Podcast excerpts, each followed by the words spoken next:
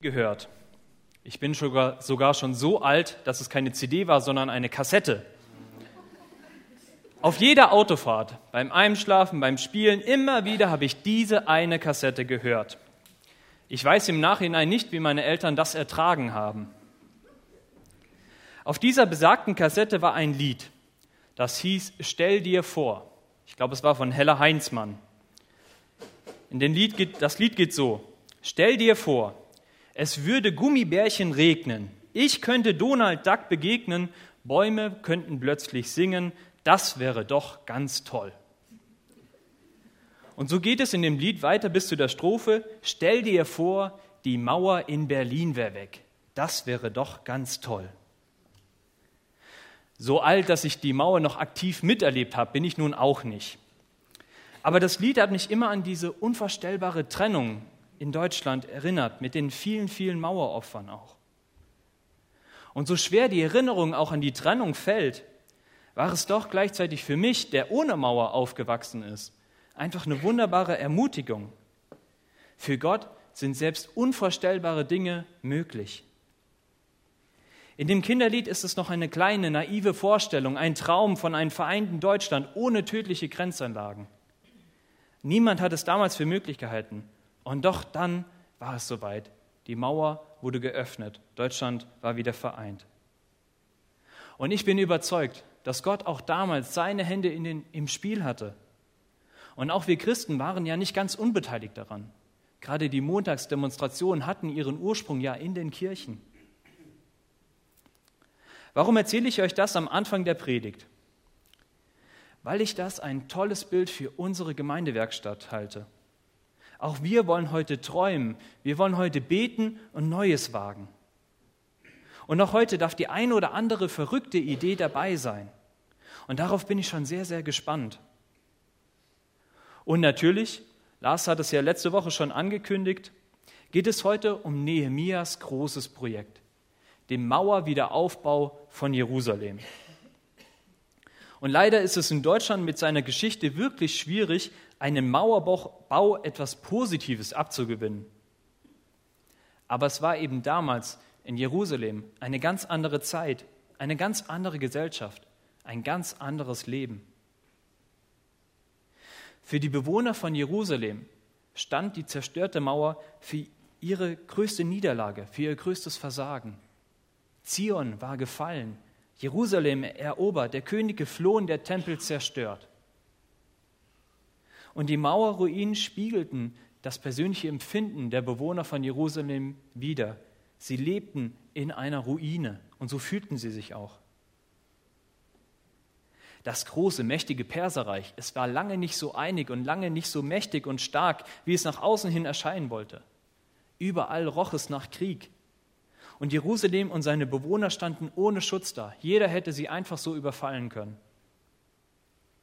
Wenn man sich das alles bewusst macht, ist es eigentlich unbegreiflich, warum die Bewohner von Jerusalem nicht selber auf die Idee gekommen sind, die Mauer wieder aufzubauen. Vielleicht waren sie von der Größe der Aufgabe einfach erschlagen. Vielleicht waren sie auch untereinander so uneins, dass sie einfach nicht es geschafft haben, an einen Strang zu ziehen. Jeder wollte seinen Plan für den Mauerbau umsetzen, aber sie konnten sich nicht auf einen Plan einigen. Es brauchte einen, der den Unterschied macht, der das Projekt anpackt, der mutig ist, der einen Plan hat und am wichtigsten, der eine enge und echte Beziehung zu Gott hatte. Und all das war ne-, Nehemia. Er war ein Anpacker, ein mutiger und kluger Anführer. Und vor allem war Nehemia eins, ein echter und ein ehrlicher Beter. Aber heute soll es nicht um Nehemia gehen, sondern um das Volk, die Bewohner von Jerusalem und wie sie gemeinsam das Werk des Mauerbaus vollenden können. Nehemia war ganz wichtig für diese Aufgabe. Er war ihr Motivator, ihr Initiator und auch ihr Gewissen, der sie immer wieder an ihre Verantwortung erinnert hat. Aber alleine hätte Nehemia diese Mauer nicht bauen können. Das konnte nur geschafft werden, weil alle dabei waren. Und das führt mich zum ersten Punkt und zur ersten Beobachtung unseres Bibeltextes. Der steht heute in Nehemia 3 und 4. Und typisch für das Alte Testament ist es wahnsinnig lang, wie Narrativtexte es halt so sind. Deswegen werde ich sie nicht vorlesen, aber ihr könnt sie gerne nachlesen. Die erste Beobachtung dieses Textes ist, alle machen mit.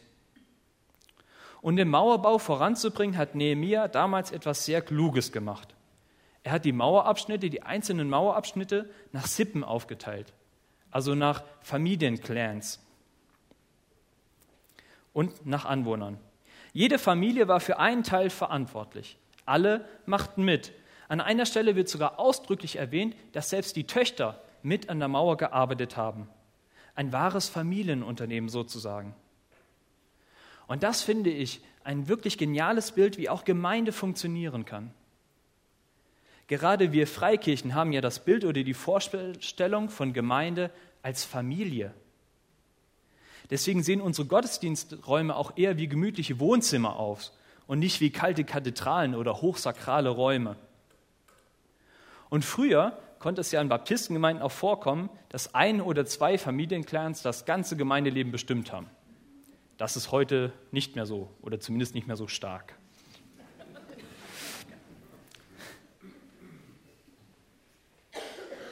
Aber dennoch bildet doch Gemeinde auch immer eine Familie, eine Gemeinschaft, die füreinander da ist und in der man sich gegenseitig unterstützt. Und was früher in der Gemeinde noch automatisch lief, das müssen wir heute auch wieder entdecken. Das müssen und dürfen wir heute auch wieder entdecken. Dass wir gemeinsam Leben teilen können, dass wir miterleben können und ja, uns auch gegenseitig wieder neu entdecken. Nehemiah hat das damals wirklich sehr klug gemacht. Indem er die Mauerabschnitte nach Sippen aufteilte, rief er ganze Familien und ganze Sippen in die Verantwortung. Und das motivierte. Die Kinder sahen auf einmal ihre Eltern, wie sie sich endlich daran machen, den Schutt beiseite zu räumen und mit dem Mauerbau anzufangen. Die Alten, die sich noch an die alte Pracht von Jerusalem erinnern konnten, die Tränen in den Augen hatten, als sie den neuen Tempel sahen, weil sie sich an den Alt noch erinnern konnten, die sahen auf einmal, hier kann etwas Neues entstehen. Und das konnten sie unterstützen mit all dem, was ihnen fähig war. Und die Eltern, die Erwachsenen sozusagen, die waren sich bewusst, Ihr Einsatz wurde gesehen. Und das motivierte sie. Sie waren bereit, auch mal eine Stunde länger zu arbeiten, weil sie wussten, hinter ihnen, da steht mein Sohn, da steht meine Tochter und die beobachtet mich und die ist stolz auf das, was ich tue. Das motiviert. Und das ist auch der Traum von generationsverbindender Gemeinde, die wir sein wollen. Gemeinsam unterwegs, gemeinsam uns den Rücken stärken. Jung, nicht mehr jung und überhaupt nicht mehr jung. Steht zusammen, spucken in die Hände, packen gemeinsam an, das gute Werk an und fangen an zu bauen. Ich finde das ein tolles Bild für Gemeinde.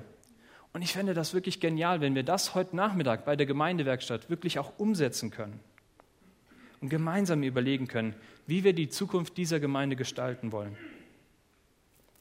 Nehemiah hat es mit seiner Idee geschafft, die Massen für den Mauerbau zu motivieren weil er sie nach Sippen aufteilte und weil er ihnen klar machte, du bist verantwortlich.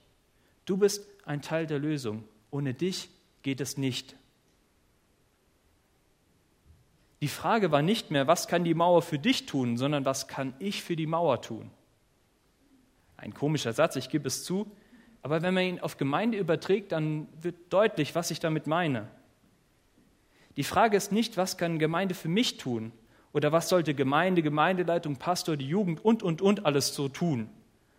Sondern die Frage ist, wo kann ich mich einbringen? Wo kann ich mitgestalten? Wo kann ich mithelfen? Wo kann ich Rücken stärken? Wo kann ich mitleben und miterleben?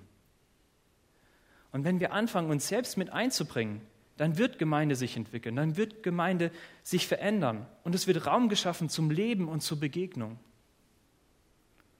Nicht, was kann Gemeinde für mich tun, sondern was kann ich für Gemeinde tun? Das ist die richtige Frage. Denn da, wo wir uns einbringen, wo wir auch bereit sind zum Dienen, da sind wir mitten in der Nachfolge von Jesus Christus, dem größten Diener aller Zeiten. Nehemia konnte damals die Bewohner von Jerusalem motivieren. Sie begannen mit ihrer Arbeit und sie kamen auch erst ganz gut voran. Aber dann, gleich beim ersten Gegenwind, bekam sie es fürchterlich mit der Angst zu tun. Und das führt uns auch zum zweiten Punkt, zum zweiten Beobachtung an diesem Text. Wir müssen uns bewusst machen, für wen wir uns einbringen. Zwei Punkte machten den Bewohnern von Jerusalem wirklich zu schaffen. Ihre Kräfte schwanden, mussten ja den ganzen Tag Steine schleppen. Und an dem Punkt, an dem sie am niedergeschlagensten waren, so wie das Leben halt manchmal spielt, fassten auch nochmal ihre Feinde den Plan, sie heimlich zu überfallen. Auch das möchte ich nicht verschweigen. Mauerbau und auch Gemeindebau kann anstrengend sein, kann uns an unsere Grenzen führen und es kann auch zu Konflikten führen. Aber Nehemiah hat eine richtig gute Idee, was man in solchen Momenten tun sollte. Nehemiah war auch nicht sehr zimperlich, auch das möchte ich nicht verschweigen. Er stellte, als die Feinde sich anschlichen, das Volk nach Sippen geordnet auf. Warum? Aus dem einfachen Grund, dass sie sich bewusst machen, für wen sie Wache halten. Wenn sie ihren Posten verlassen würden, aus Angst oder aus Feigheit, dann würden die Stellungen überrannt werden und niemand stände mehr zwischen ihren Familien und den Feinden. Sie sollten für ihre Brüder, für ihre Söhne, Töchter, Frauen und Häuser kämpfen. Das war Nehemias Plan damals. Wir können heute wirklich dankbar sein, dass wir nicht mehr in so einer krassen kriegsinnlichen Situation leben wie damals. Aber den Gedanken, den Nehemia damals hatte, den können auch wir uns zu eigen machen. Und das gerade in schwierigen Gemeindebausituationen. Wir dürfen uns bewusst machen, für wen bringen wir uns hier ein? Für wen opfern wir unsere Zeit, unser Engagement und manches Mal, auch das gehört zur Gemeinde, auch unsere Nerven? Und deswegen mache dir immer wieder die Menschen hinter der Aufgabe bewusst. Mache dir immer wieder die Menschen hinter der Aufgabe bewusst. Wir reden schnell von der Gemeinde, der Gemeindeleitung, der Jugend, den Senioren. Aber dahinter verbergen sich immer Personen, Geschichten und Leben, die entdeckt, gewürdigt und gesehen werden wollen. Wenn du dich in Gemeinde einbringst, dann führe dir immer wieder diese Personen vor Augen. Schaut euch einmal um. Denkt vielleicht auch an die vielen Gemeindemitglieder, die jetzt nicht hier sind. Sei es aus Krankheit oder Verletzung oder schlicht, weil sie gerade im Kiebitz oder in der Küche Dienst tun. Wir können unglaublich dankbar dafür sein, wie viele tolle Menschen zu dieser Gemeinde gehören. Und dafür, für sie, lohnt sich der Einsatz. Und natürlich, bei Nehemia, im Bibeltext war es noch vorangestellt, ich habe es einmal rumgedreht, macht euch immer wieder bewusst, dass Gott der eigentlich Bauende ist. Gott ist der eigentlich Bauende. Wir finden das in Nehemia Kapitel 3, Vers 37. Da betet Nehemia als Antwort auf die fiesen Angriffe der Feinde. Und dann macht er deutlich, auch wenn die Übersetzung nicht so ganz leicht ist, dass Gott der eigentlich Bauende ist. Also klar, Nehemiah war der Initiator und die Leute haben gebaut, aber der eigentlich Bauende ist Gott. Und das begeistert mich. Klar, wir sind in den Dienst und in die Nachfolge berufen, aber der eigentlich Verantwortliche ist Gott selbst. Er baut seine Gemeinde. Und das befreit von allen falschen Druck. Und das kann uns freisetzen, fröhlich uns mit einzubringen. Nicht aus dem falschen Pflichtbewusstsein heraus, weil wir es irgendwie eh schon immer getan haben, sondern weil wir es dürfen und weil wir dazu eingeladen sind. Ich finde das einen tollen Tipp von Nehemiah, dass immer dann, wenn es schwierig wird in unserem Leben oder auch in Gemeinde, dass wir an Gott denken sollen. Dass wir unsere Gedanken, die sich oft nur um unsere Probleme drehen, auf Gott ausrichten, der unsere Probleme lösen kann. Ich habe das in dieser Woche wieder erlebt. Als wir am Donnerstag vom Konvent heimkamen, bin ich krank geworden. Ich lag den ganzen Freitag platt, da nieder. Da ging gar nichts mehr. Ich kann mich nicht erinnern, jemals so krank gewesen zu sein. Das mag der eine oder andere denken, ist ja auch ein Mann, die stellen sich immer ein bisschen an. Aber ihr könnt meine Frau fragen, mir ging es wirklich schlecht. Aber anstatt mich am Freitag verrückt zu machen und an die vielen Dinge zu denken, die ich noch machen musste und die vielen Leute, die ich noch anrufen musste und das alles ging nicht, habe ich es Gott hingelegt. Ich habe ein Lied gehört, was mich im Moment in meinem Glaubensleben, im Gebetsleben begleitet, habe das gehört und habe gesagt, Gott, ich lege es dir hin. Du wirst es gut machen. Und jetzt stehe ich hier vorne und Gott hat es gut gemacht. Er hat mir geholfen, er hat mir Kraft und Gesundheit geschenkt, aber er hat mir auch die Ruhe geschenkt, auch zu wissen, auch wenn mir jetzt ein Tag fehlt, auch wenn meine Kräfte am Schwinden sind, er ist da und auf ihn kann ich mich verlassen. Lasst uns das immer mehr lernen, dass wir in schweren Zeiten, aber auch natürlich auch in guten, immer wieder auf Gott schauen, der unsere Probleme lösen kann, der wirklich Relevanz in unserem Leben hat, der uns wirklich helfen möchte. Eine dritte, letzte Beobachtung. Zusammenstehen, zusammen dienen, zusammen nachfolgen, habe ich sie überschrieben. Das Buch Nehemia ist voll von coolen Bildern und Vergleichen, die man ohne große Schwierigkeiten auf das Gemeindeleben übertragen könnte. Und ich würde euch gern noch viel, viel mehr erzählen. Aber für heute möchte ich es bei einem letzten Bild belassen. Der Mauerbau war ja eine ganz weit verstreute Arbeit. Jede Sippe baute an ihren Mauerabschnitt. Und so konnte es gut sein, dass die einzelnen Arbeiter sich überhaupt nicht begegneten. Es war ja auch eine große Stadt. Das war natürlich aus strategischen Gründen schwierig, denn sollten sie angegriffen werden, würden die anderen es viel zu spät erfahren. Also hat Nehemia einen Hornisten eingeführt, also einer, der ins Horn bläst, der immer in der Nähe von Nehemia war. Und sollte dieser Hornist ins Horn blasen, sollte sich, sollten sich alle um Nehemia herum versammeln. Nehemia 14, äh 4, Vers 14 lesen wir das. Und auch dieses Bild kann man wunderbar auf Gemeinde übertragen. Auch wir tun ein großes Werk. An so vielen Ecken und Enden bauen wir Gemeinde. Eigentlich jeden Tag die Woche finden hier irgendwelche Gruppen statt, findet hier Leben statt. Und das ist großartig. Und dazu kommen noch Hauskreise, persönliche Treffen, überörtliche Arbeit und, und, und. Dabei kann man sich natürlich auch schnell aus den Augen verlieren. Oder schnell das Gefühl bekommen, alleine für sich zu arbeiten. Und dass die Gemeinde das gar nicht mitbekommt oder es vielleicht sogar gar nicht interessiert. Und was da hilft, ist die Erfahrung zu machen, dass wenn einer ins Horn bläst und wirklich um Hilfe bittet, wir alle kommen und wir alle helfen. Dass wir als Gemeinde mittragen, dass wir mitbeten, mitleben, miterleben, was Gemeinde ausmacht. Der Schall des Horns bringt uns alle wieder zusammen. Und damit meine ich nicht den Bläserkreis, der sich jetzt vielleicht in den nächsten Wochen bildet, wo das auch cool wäre. Aber es ist wichtig, dass wir als Gemeinde einen Ort, ein Treffen haben, an dem wir alle zusammenkommen, an dem wir uns gemeinsam auf das ausrichten, was uns eint und gemeinsam den feiern, der uns alle in diese Gemeinde gestellt hat. Und ganz klassisch ist das natürlich der Gottesdienst. Hier kommen wir alle zusammen, sei es jetzt Jugend, Kids, Senioren, Mütter, Väter, Brüder und Schwestern. Und deswegen muss der Gottesdienst auch einfach der Knaller sein. Der Höhepunkt der Woche. Etwas, das man einfach nicht verpassen will. Und hier erinnere ich gerne an meinen ersten Punkt.